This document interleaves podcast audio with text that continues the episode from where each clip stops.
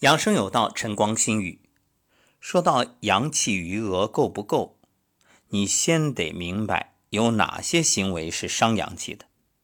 有些你可能觉着，哎，大家都这么做。注意，大家都做的事儿未必是对的。比如清晨一杯白开水，有人说这个不对吗？注意，如果是热的没问题，如果是凉白开，那。问题来了，很多人早上都有喝凉白开的习惯，说润肠通便。那么长期喝凉白开会出现什么结局呢？脱发、性功能减退。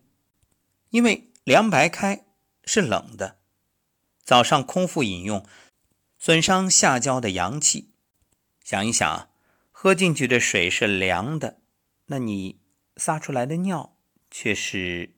和体温相仿，它怎么加的温，就是要消耗你身体的阳气啊！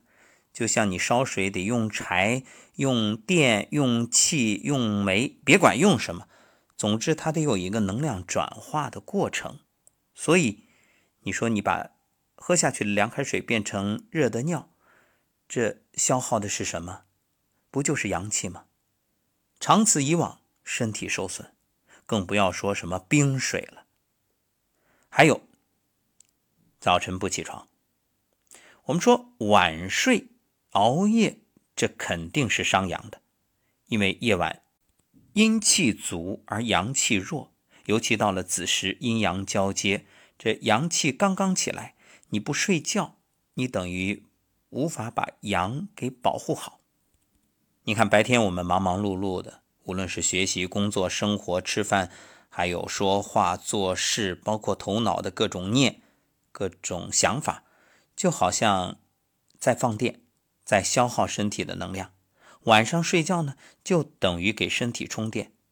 大家都知道，现在走哪儿最离不开的是手机，最怕的就是没电。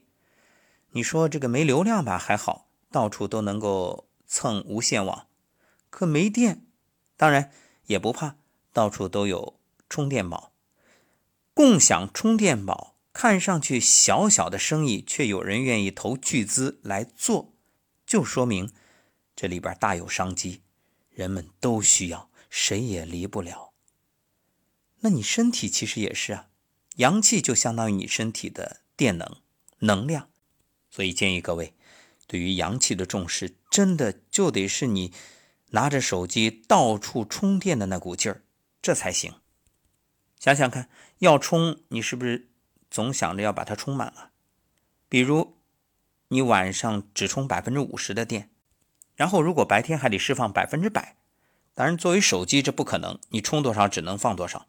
但人体可以啊，因为人体也有充电宝，就是五脏，五脏平时也储备了能量，毕竟不能让你完全用完。那么这就意味着你。从五脏去借这个能量，借这个阳气，就相当于动了你的老本儿。可问题是，你借了得赶紧还上，对不对？你看古书中将五脏不是现在这个脏，写的是藏，也就是西藏的那个藏。这就是人体的精华呀。所以为什么会早衰？年纪轻轻的，看上去跟小老头似的。长期熬夜，长期的消耗，长期的去借透支，自然就提前衰老。所以和晚上熬夜一样，你早上不起也是在伤身体的阳气。这点有人会不理解，说我熬夜我认，那我睡懒觉不就是补上我缺的觉吗？怎么这也伤阳啊？你看啊。一年有四季，其实一天也是，而且每个时辰对应的其实都是节气。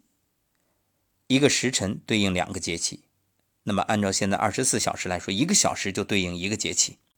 卯时对应什么？惊蛰。所以为什么叫日出而作，日落而息，要顺天而行呢？因为如果你能顺天而行。就意味着你身体里的阳气和大自然相呼应，长此以往健康长寿。若逆天而行，日出不省，日落不眠，时间长了，生病早衰。所以人体是与自然同步的。卯时少阳得以生发，所谓少阳就是出生的太阳。那早晨你要是不起床睡懒觉，意味着身体的阳气升不起来。要知道能量是守恒的，体内的阳气没有转化为清气升出去，就会憋死，肝主酸，进而转化为浊酸腐蚀你的肾。所以早上不起，阳气无法生发，人就乏力，爱发脾气。有什么起床气，就是因为阳气憋死为火气，体内邪火大，人也就脾气大。所以早上赖床不起，等于封杀阳气。今天早上一位朋友和我讨论，还在说到这个问题啊。他问我为什么要倡导补充营养素？说古人也没说要补充什么营养素啊。然后我问他，我说古人和今人一样吗？